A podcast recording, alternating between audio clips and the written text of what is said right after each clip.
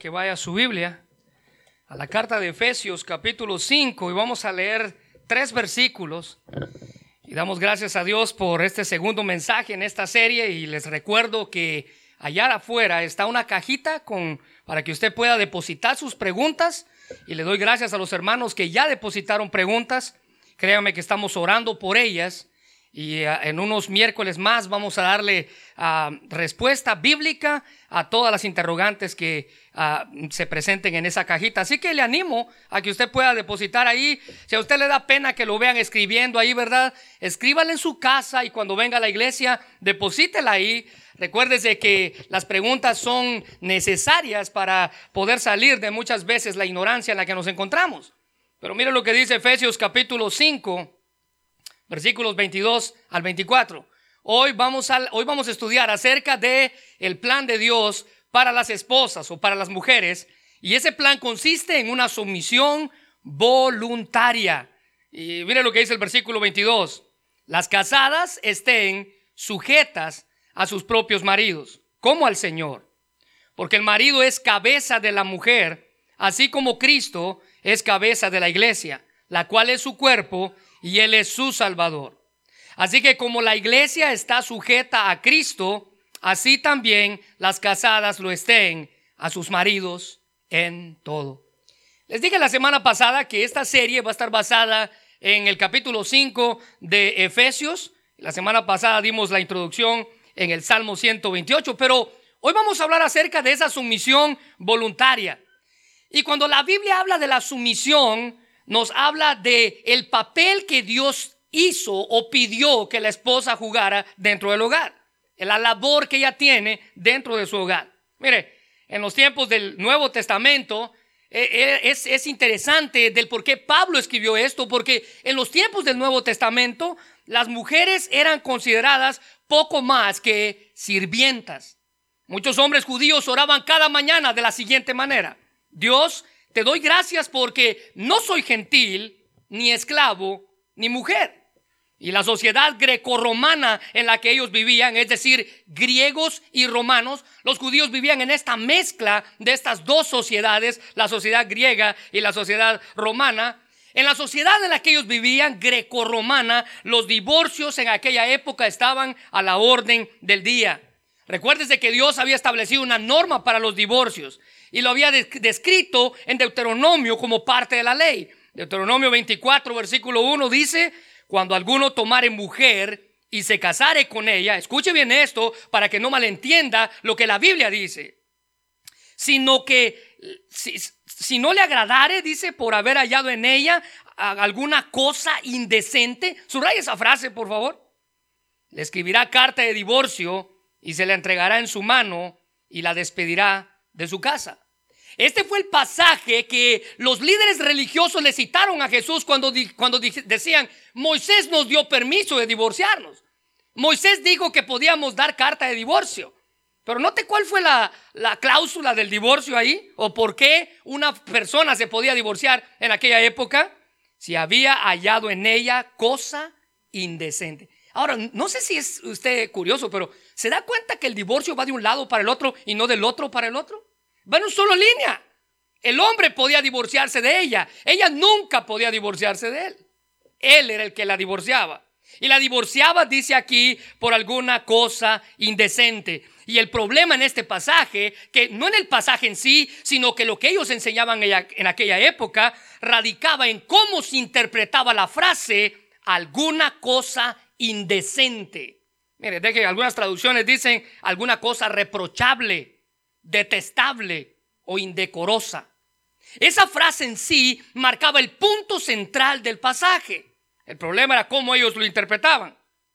Algunos decían que literalmente esa frase se refería a un, a un, adulterio y nada más. Es decir, que la cláusula principal por la que una persona podía divorciarse en la época del Antiguo Testamento era por un adulterio y nada más.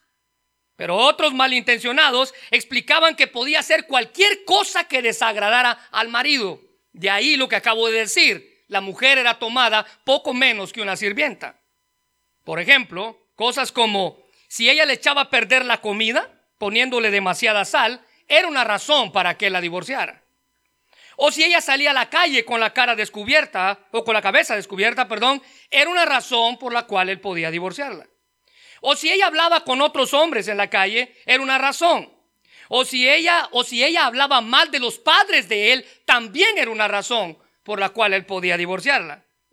O si ella era alborotadora, rencillosa y pendenciera, cosa que nunca pasa con las mujeres, también él podía divorciarla. Incluso él podía divorciarse de ella si encontraba una más atractiva que ella. Un pensador griego decía, tenemos cortesanas para el placer, tenemos concubinas para la cohabitación diaria y tenemos esposas con el fin de tener hijos legítimos y guardianas fieles de nuestros asuntos domésticos. Para los romanos la cosa no era nada diferente. Ellos, ellos tenían un pensamiento peor con, con respecto al matrimonio y a la mujer. Ellos decían que el matrimonio era la prostitución legalizada y el divorcio era una formalidad legal tan fácil que podía sacarle tanto provecho como cualquier persona quisiera en aquella época. En esta cultura, muchas mujeres no querían tener hijos porque no querían arruinar sus cuerpos esbeltos. El feminismo, como lo conocemos en nuestros días, era lo que reinaba en la cultura romana de aquella época. La mujer no valía más que un objeto en la casa, ella era parte del inventario. Estaba la mesa, la lámpara y estaba la esposa. La iglesia en Éfeso estaba en ese contexto en el cual Pablo estaba escribiendo. Ellos tenían por un lado los griegos diciendo lo que ellos pensaban y tenían por el otro lado los romanos diciendo lo que ellos creían. Y Pablo se encuentra entre esas dos posturas con respecto a la mujer y al matrimonio. Y Pablo les exhorta a esta iglesia para que viviera en contraste a lo que ellos vivían a diario. Normas corruptas, viles, egocéntricas e inmorales que practicaban a su alrededor. Alguien dijo, hermanos, hablando de la familia, que la familia son los ladrillos que componen la sociedad humana y la sociedad que no protege la, la, familia menoscaba su propia existencia. Cuando la familia desaparece, dijo este escritor, todas las cosas desaparecen con ella en poco tiempo. Ahora lo lamentable es que muchos que conocen de Jesucristo como su Salvador y Señor saben que esta declaración es verdad, pero a pesar de eso siguen considerando divorcios en sus propias familias. A pesar de que saben que eso está mal. A pesar de que saben que no es algo que Dios aprueba. Efesios capítulo 5, versículo 15 al 16 dice, así que tengan cuidado, escuche bien la exhortación de Pablo, tengan cuidado de su manera de vivir, no vivan como necios, sino como sabios, aprovechando al máximo cada momento oportuno, porque los días son malos. Y usted y yo estamos viviendo en esos días que son malos, por lo tanto debemos vivir como sabios.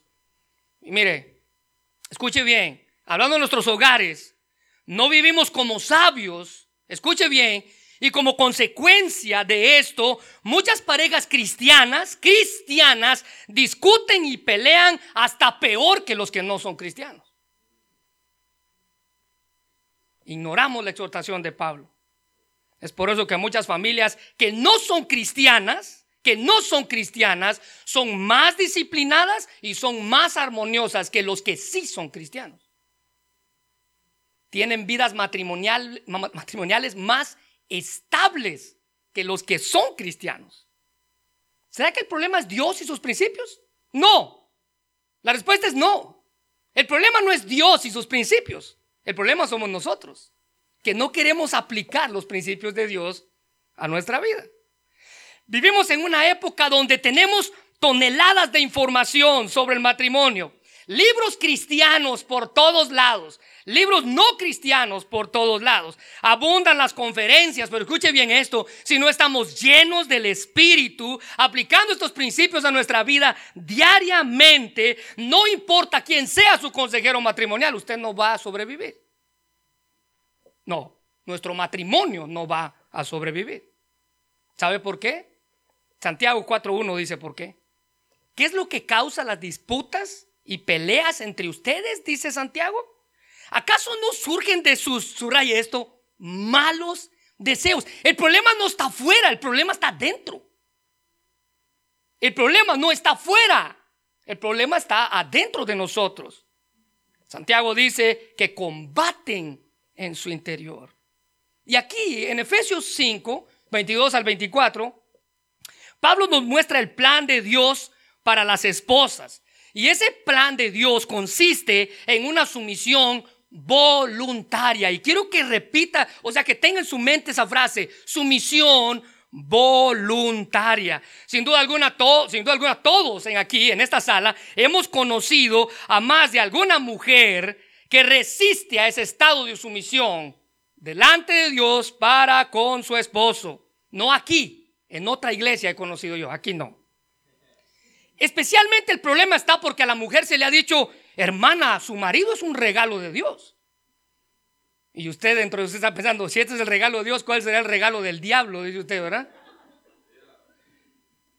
Bueno, literalmente el plan de Dios se ha distorsionado, principalmente, escuche bien esto, por entenderse mal la palabra sujetas. Versículo 22, las casadas estén sujetas. Versículo 24, así que como la iglesia está sujeta. Entenderse, mal entenderse esa frase.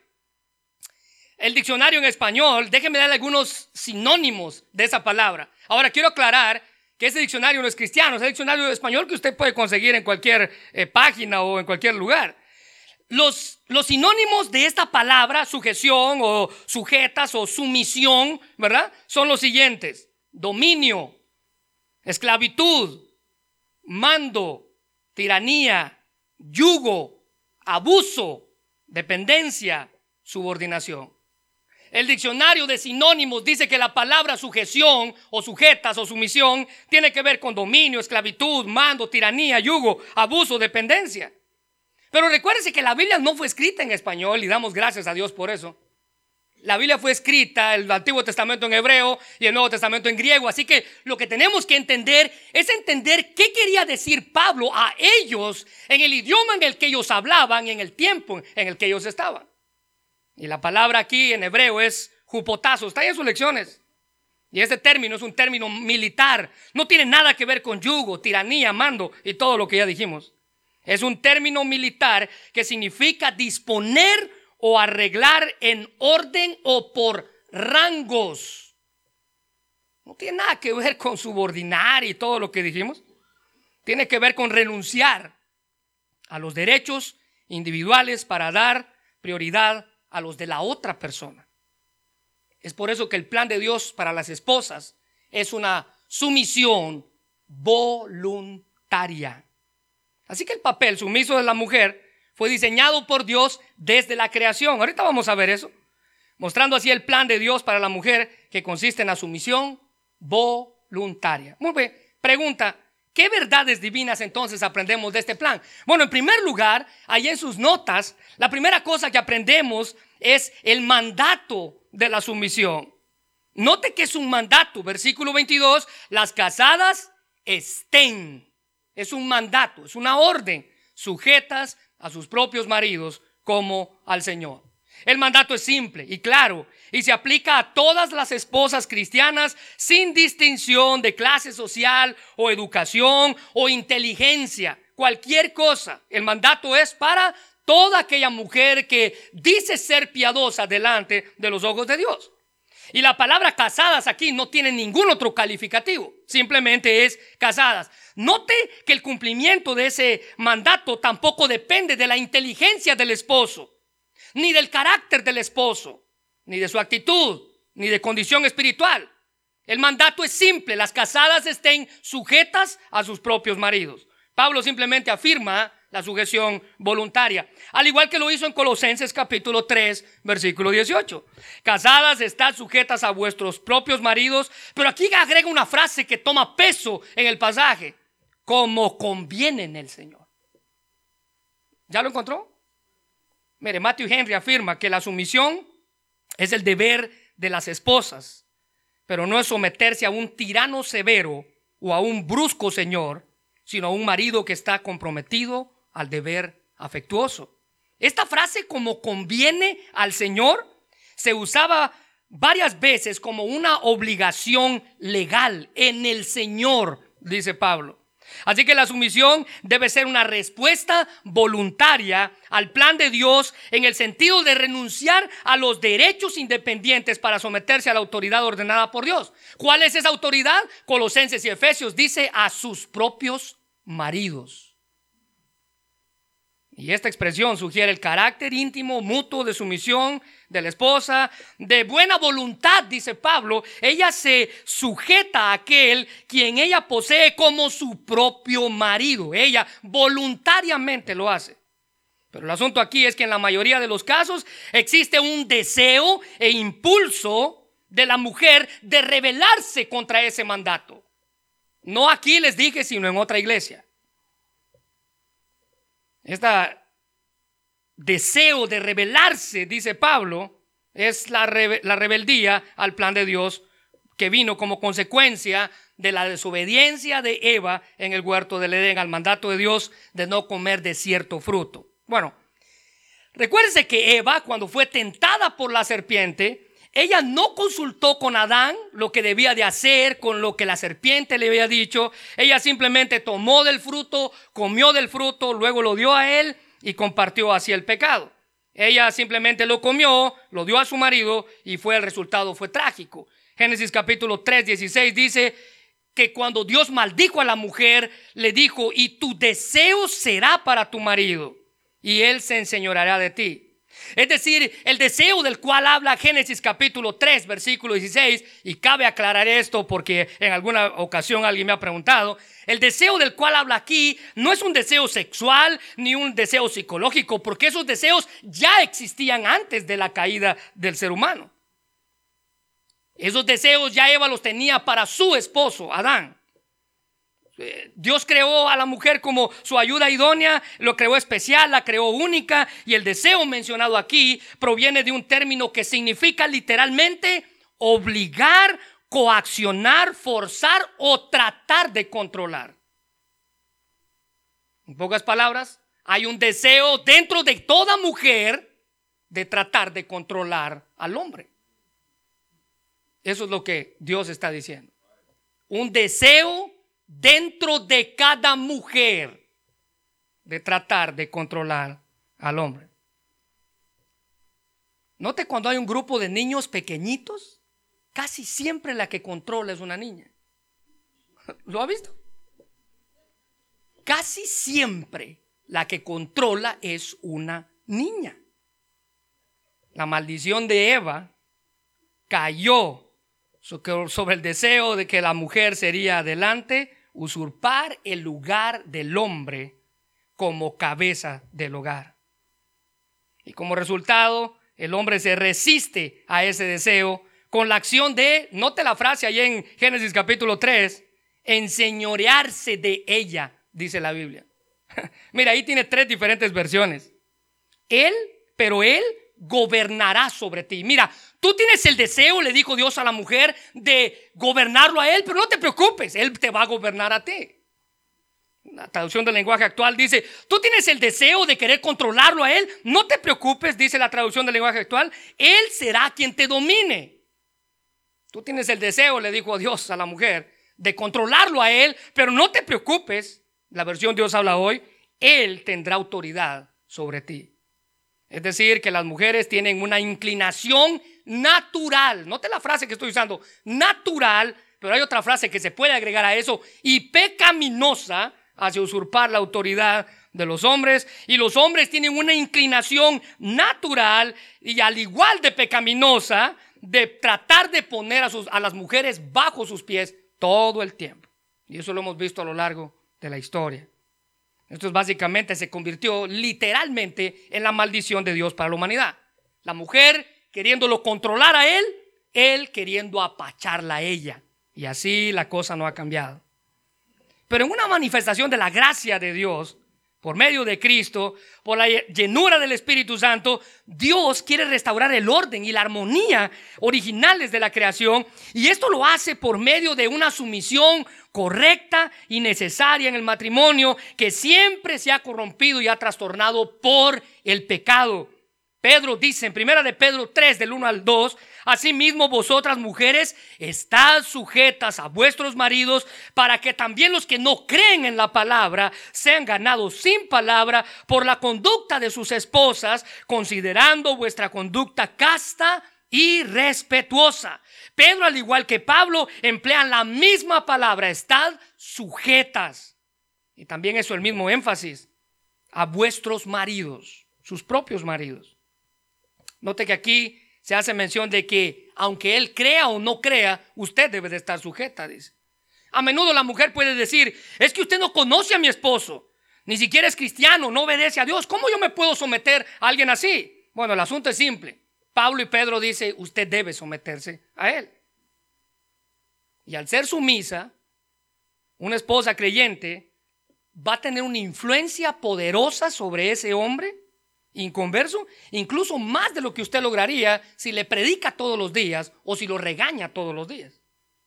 Pedro afirma que por su conducta la mujer puede ganar a su marido. Pero ¿qué clase de conducta es la que Pedro menciona ahí? Note la frase casta y respetuosa. ¿Ya lo encontró? Esto es una pureza de vida junto con un profundo respeto hacia él. Una clase de temor reverencial a su esposo. Así es como una esposa piadosa muestra su misión. Pablo exhorta a las ancianas, un término que se refiere para mujeres maduras, literalmente, esposas, madres que ya tenían experiencia familiar. Ellas debían ser mujeres de carácter santo para enseñarle a las mujeres jóvenes, dice Pablo en Tito capítulo 2, versículos 4 al 5 habla de estas ancianas y dice que ellas, las mujeres ancianas, las mujeres maduras, las que ya tienen experiencia familiar, enseñen a las mujeres jóvenes a amar a sus esposos y a sus hijos, a ser prudentes, castas, cuidadosas de su casa, de su casa, buenas, sujetas a sus maridos, para que la palabra de Dios no sea blasfemada. Fíjese en las prioridades bíblicas en este pasaje. Él habla y centra a la familia y al hogar en primer lugar.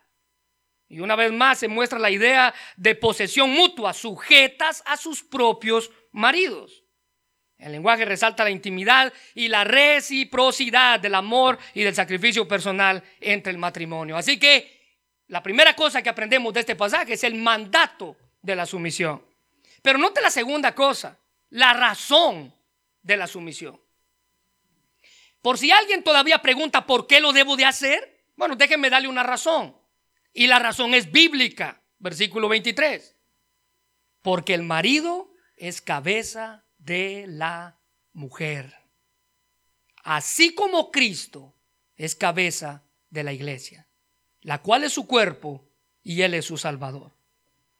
Note que Pablo dice que la motivación suprema de una esposa para sujetarse y cumplir así el mandato de Dios es el hecho de que el hombre es la cabeza funcional de la familia. Una esposa llena del Espíritu Santo reconoce que el papel de su esposo consiste en proveer liderazgo ordenado ya por Dios. Dios lo hizo líder de su hogar. Primera de Corintios 11:3 dice, pero quiero que sepáis que Cristo es la cabeza de todo varón y el varón es la cabeza de la mujer y Dios la cabeza de Cristo el doctor Martin Lloyd Jones, quien es considerado una eminencia en cuestiones de teología, dijo, nótese que los apóstoles le dieron mucha importancia. El hombre fue creado primero, pero no solo eso. El hombre también fue hecho señor de la creación. Fue al hombre a quien se le dio la autoridad sobre la creación animal y fue al hombre quien se le llamó a darle nombre a los animales. Aquí hay indicaciones, dice él, de que el hombre fue puesto en una posición de liderazgo, de señorío, autoridad y poder. Él toma las decisiones, da los fallos, esa es la enseñanza fundamental con respecto a todo este asunto. Pero esto no significa que el hombre sea quien mande a la mujer, ya lo hablamos, sino que simplemente es un orden de autoridad estipulado. Su misión, poner en orden la autoridad. Su misión es el elemento clave para el funcionamiento sin asperezas en la familia Dios ordenó la sumisión para prevenir el caos que existió en el huerto del Edén. Es esencial para comprender que la sumisión es rendición, no privación ni tampoco apatía. Tampoco significa inferioridad. Dios no está poniendo a la mujer en un plano inferior al hombre cuando dice que debe de estar sujeta. Porque Dios dice en la Biblia que creó a todas las personas a su imagen y a semejanza. Todas tienen el mismo valor. Su misión simplemente es dedicación mutua y cooperación. Dios no hizo al hombre superior a la mujer. Él facilitó todas las cosas para que el hombre y la mujer trabajaran juntos en algo que usted y yo conocemos como familia. Jesucristo es igual que el Padre. Y aquí dice que Dios es la cabeza de Cristo. Y ellos son iguales. Es más, pero Jesucristo, siendo igual al Padre, dice la Biblia que Él se sometió para llevar delante del Padre el plan de salvación de la humanidad. De igual modo y en la misma forma, como el hombre se somete a Dios, la esposa debiera de someterse a su esposo por el bien de su matrimonio y por el bien de su familia. Así que su misión entre iguales es su misión voluntaria, no forzada. Dios no creó al hombre para que estuviera sobre la mujer y Dios no creó a la mujer para que estuviera abajo. Es más, la Biblia dice que Dios creó del costado de Adán y hay una creencia popular entre los judíos acerca de eso. Es decir, que Dios le ordenó para que ella fuese la ayuda idónea de él. Y esto no significa que Adán es más importante que Eva, al igual que tampoco significa que Dios el Padre es más importante que Dios el Hijo. Ambos coexisten en autoridad. Dios no, tenía en mente cuando hizo al hombre y a la mujer que el hombre estuviera sobre ella. Y eso es lo que Pedro dice en primera de Pedro 3:7. Vosotros maridos igualmente vivid con ellas sabiamente. Escuche bien esta frase. Dando honor a la mujer como vaso más frágil. Ahora el hecho de que sea más frágil es que el hombre también es frágil. Eso está diciendo ahí. Pero note la frase, dando honor a la mujer.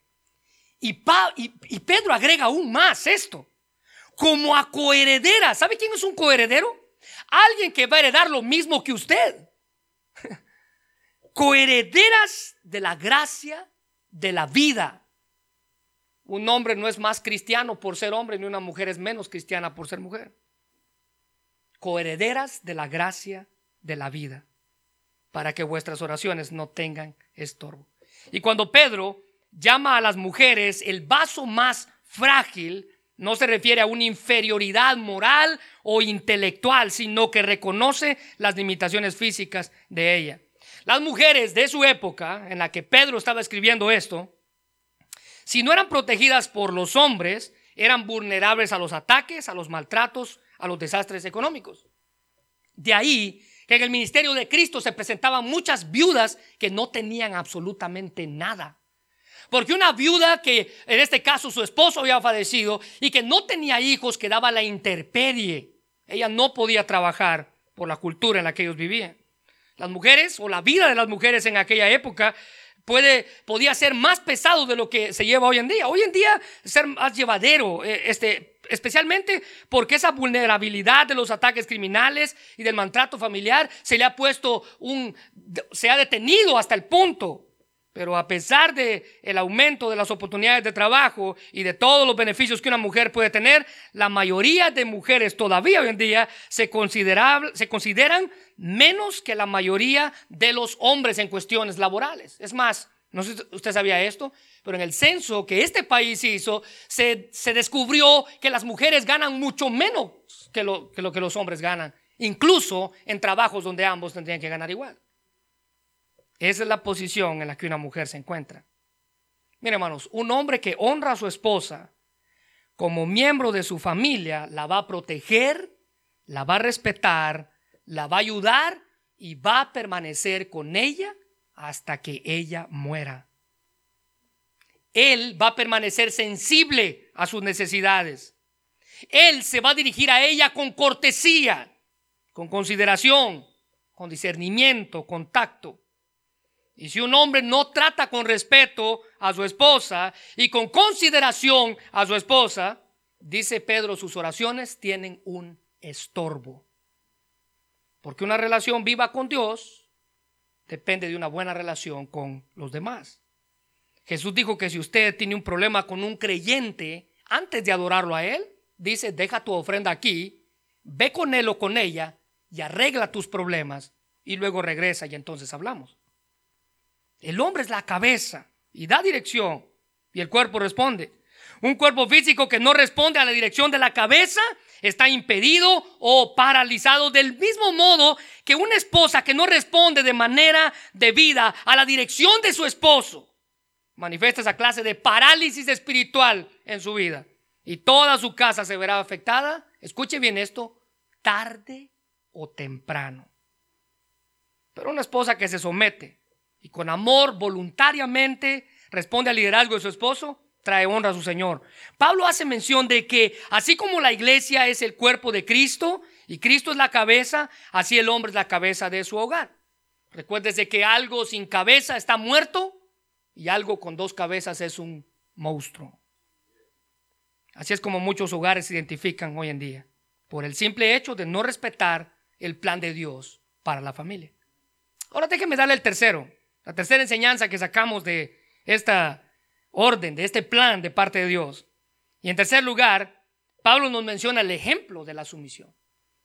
Pablo nos mostró el mandato, nos dio la razón por si usted dudaba.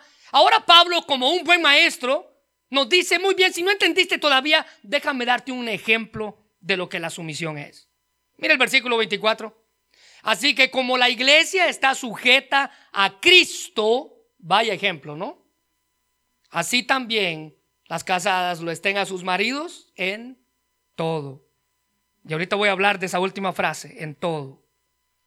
El modelo insuperable que Pablo presenta en este pasaje, el modelo definitivo de sujeción es el de Jesucristo mismo, quien realizó el acto supremo más grande al entregar su propia vida para salvar a un mundo lleno de pecado. Efesios capítulo 2, versículos 5 al 8. Haya pues en vosotros este sentir, esto es sumisión, esto es sujeción, que hubo también en Cristo Jesús, el cual siendo en forma de Dios, es decir, igual que Él, no estimó ser igual a Dios en autoridad, en honra, en gloria, en poder, como cosa que aferrarse. Y escriba aquí en el versículo 7, sumisión, sino que se despojó a sí mismo, tomando forma de siervo, hecho semejante a los hombres y estando en la condición de hombre, se humilló a sí mismo, haciéndose obediente hasta la muerte y muerte de cruz. Jesucristo, hermanos, era humilde, dispuesto a negar sus derechos. Recuérdese que su misión es negar mis derechos para someterlos a los de la otra persona. Y Jesús se sometió a la voluntad de su Padre, negó sus derechos a fin de obedecer a Dios y servir a la gente. Y como Cristo debemos tener esa actitud de siervo. El versículo 5 dice, haya pues en vosotros este mismo sentir. Siervos y servir por amor a Dios y a los demás. Este es el mandato del ejemplo de sumisión. Hablando de la relación matrimonial, la Biblia nos presenta un ejemplo de sumisión y hace referencia a una de las mujeres más sobresalientes en el Antiguo Testamento, como lo era Sara. Sara, que su nombre significa princesa, era la esposa del padre de la fe, Abraham. Las escrituras, dice la Biblia, que la describen como una mujer hermosa. Génesis capítulo 12, versículo 11 dice, cuando ya estaba cerca de Egipto, Abraham le dijo a Saraí, que era otro nombre anterior que tenía, no haya duda o no hay duda, dice Abraham, de que eres muy hermosa. Y cuando la Biblia dice que era hermosa, es que esta mujer era hermosa. Era tan hermosa que en dos ocasiones Abraham tuvo que mentir con respecto a si ella era su esposa o su hermana. No, dijo él, es mi hermana. Porque el problema era que era tan bonita que cuando entraba especialmente a Egipto y a otro lugar, el, el, rey o cualquiera del pueblo podía matar al esposo y quedarse con ella. Abraham dice, ella es mi hermana, no es mi esposa. Pero su belleza, dice la Biblia, que no solamente era física, sino también interna. Su mire, su hermosura externa irradiaba de su hermosura interna. Reflejaba su carácter, algo que Dios demandaba. En primera de Pedro 3, 5 al 6, Pedro la pone como ejemplo. Porque así también se ataviaban en otro tiempo aquellas mujeres santas que esperaban en Dios, estando sujetas a sus propios maridos y aquí da el ejemplo. Como Sara obedecía a Abraham llamándole Señor. de la cual vosotras, ustedes todas, habéis venido a ser hijas, y si hacéis el bien sin temer ninguna amenaza. Así que hermanos, la idea de sujeción significa cooperar voluntariamente con alguien por amor y respeto a Dios y por esa persona. Sara estaba más interesada en adornar su carácter, porque si usted ha leído primera de Pedro capítulo 3, sabe que habla de los adornos externos, de los vestidos, de los peinados, del oro y de todo lo demás. Sara estaba más interesada en adornar su carácter que en adornar su propio cuerpo. Ella ya era bonita de por sí, pero ella estaba interesada en adornar su carácter, en decorar su apariencia externa, dice ella, tal vez era algo secundario su belleza externa era un reflejo de su belleza interna. De ahí que Pedro la usara como ejemplo. Ahora, ella estaba sujeta a su esposo, como dice el versículo que acabamos de leer, de tal manera que lo llamaba Señor. Ahora, mire, usted no tiene que llamar Señor a su esposo, a no ser que usted quiera, ¿verdad? Y que le diga, aquí está su comida, mi Señor. O cuando él llega de trabajar, usted le diga, ¿en qué le puedo servir, mi Señor? ¿Alguien de aquí lo ha hecho? No, me imaginé. Pero note la palabra Señor ahí. La palabra Señor es un término que en otras ocasiones se ha usado para describir al mismo Señor Jesucristo. Curios, la misma frase. ¿Qué significa?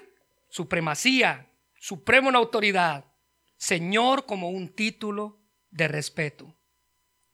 Si usted se recuerda cuando hablamos de las parábolas, en varias parábolas les mencioné esa palabra. Este es un término profundo, respeto, pero que se expresaba el espíritu afable y apacible que Sara tenía. En sí el término no expresaba la autoridad de Abraham, aunque él tenía autoridad porque era el señor de su casa. Pero el término no expresaba la autoridad de Abraham, el término expresaba el carácter de ella, apacible, y respeto hacia él. Como una mujer que no tiene nada que reprocharle a él. Cuando una mujer, hermanos, ah, vive de esta manera, algunas mujeres tienen miedo a someterse a, a sus esposos porque hay, hay, personas que piensan, o mujeres que piensan, es que si yo me someto a él, yo voy a perder mis derechos. Una vez alguien me dijo, es que si yo me someto a Él, Él me va a tratar con la punta del zapato. Pero usted debe tener en consideración que las mujeres descritas aquí, según el versículo que acabamos de leer, y quiero que vaya conmigo arriba, dice, porque así también se ataviaban en otro tiempo aquellas mujeres santas, y hágale un círculo a esta frase, que esperaban en Dios. Estas mujeres que se sometían, esperaban en Dios. Ellas no tenían miedo a sujetarse porque confiaban en Dios.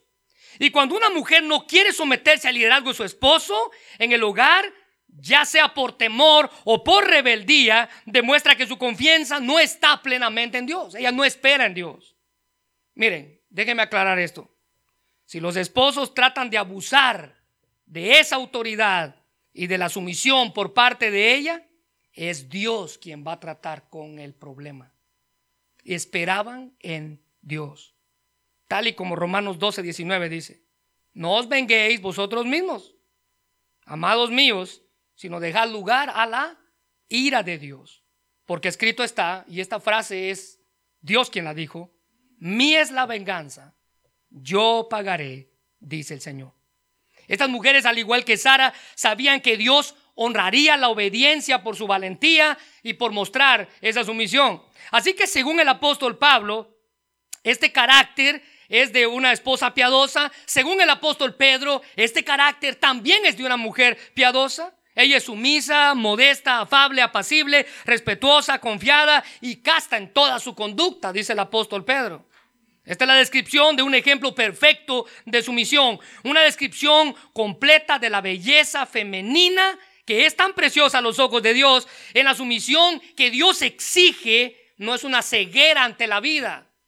No es que la esposa está callada todo el tiempo en una esquina. Y miren, en una cultura machista donde los hispanos venimos de, eso lo vimos en nuestros hogares. ¿no? Yo he platicado con personas aquí que dice, me cuentan ellos que cuando el papá se iba a sentar, era el papá el primero que comía. Y los hijos y la esposa comían de lo que el papá dejaba.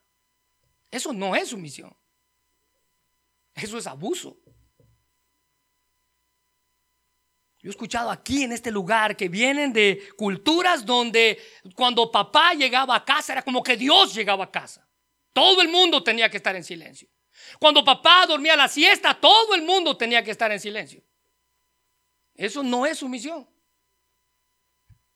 Es más, he escuchado aquí que incluso papá podía tener tres, cuatro, cinco hogares y nadie podía decir nada. Eso no es sumisión. Un esposo abusador que golpea a su esposa, eso no es sumisión. Eso no es sumisión. El hecho de que Dios dijera está sujetas en todo no implica eso. No significa que ella va a hacer algo en contra de su dignidad como mujer o que va en contra de su voluntad como mujer. Recuerdes, hermana, que usted antes de ser esposa, usted es una hija de Dios. Y esa es la dignidad que está sobre la de ser esposa. Ella es una hija de Dios antes de ser esposa. Es dice que hoy en día vemos hombres abusando a sus esposas y ellas no hacen nada simplemente porque dicen, es que tengo que estar sujeta. Eso no es sumisión.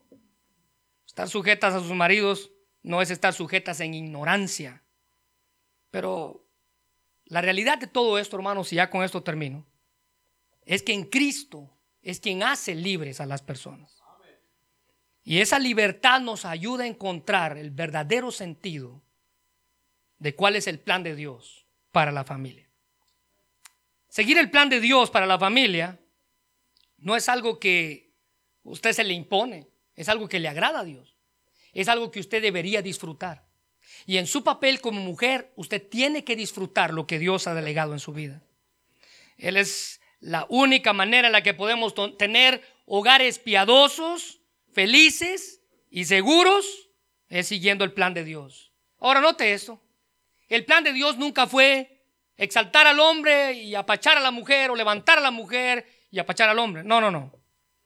El plan de Dios simplemente fue que se cumplieran sus propósitos del por qué el hombre y la mujer fueron creados. Ese es el plan de Dios que Él quiere que sigamos. Vamos a orar, Señor. Te damos gracias por tu palabra, Dios, y gracias por estar aquí en esta tarde, gracias por el privilegio que nos das de amarte con todo nuestro corazón, Señor.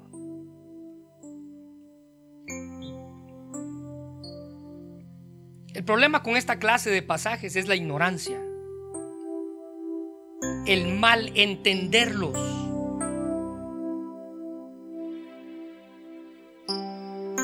Pero Cristo dijo que la verdad nos hace libres.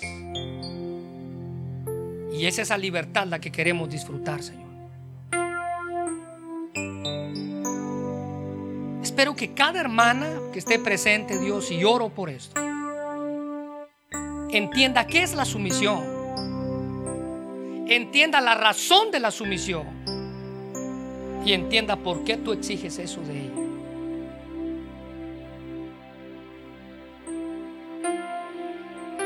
Nuestros hogares son reflejos de nuestros hijos. Son un espejo para ellos. Mi Dios, ayúdanos a darles un buen ejemplo a ellos.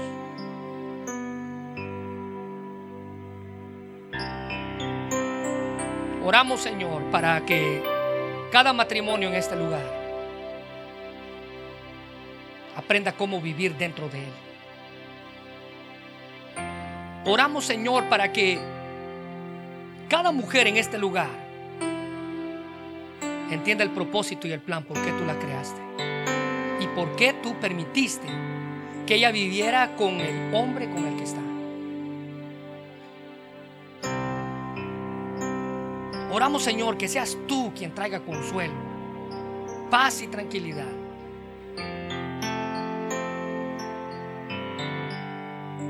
que entendamos que el plan que tú has estipulado para la familia es simple. Pero somos los seres humanos los que lo hemos hecho complicado. Ese orgullo que hay dentro de nosotros, esa arrogancia que hay dentro de nosotros, eso es lo que ha hecho complicado el plan. El plan es simple. Señor, es por eso que llegamos delante de tu presencia a rogarte que tú sanes nuestros hogares, que sanes nuestros matrimonios, que sanes a nuestra familia. Si la familia cae tarde o temprano, todo va a caer en nuestra vida. Y rogamos por mujeres que acepten el llamado, que estén dispuestas a cumplir el plan que tú has estipulado para sus hogares. Hermano, si usted tiene cerca a su esposa, ¿por qué no la toma de su mano? Ora por ella. Ahí donde está. Y dígale, Dios, yo quiero pedirte que seas tú quien bendiga a mi esposa. Tómele de su mano. Tómele de su mano y dígale, Dios, úsala y ayúdale a cumplir el plan que tú has estipulado en su vida. Esa es nuestra oración, Señor. Lo rogamos en esta hora. En el nombre de Jesús.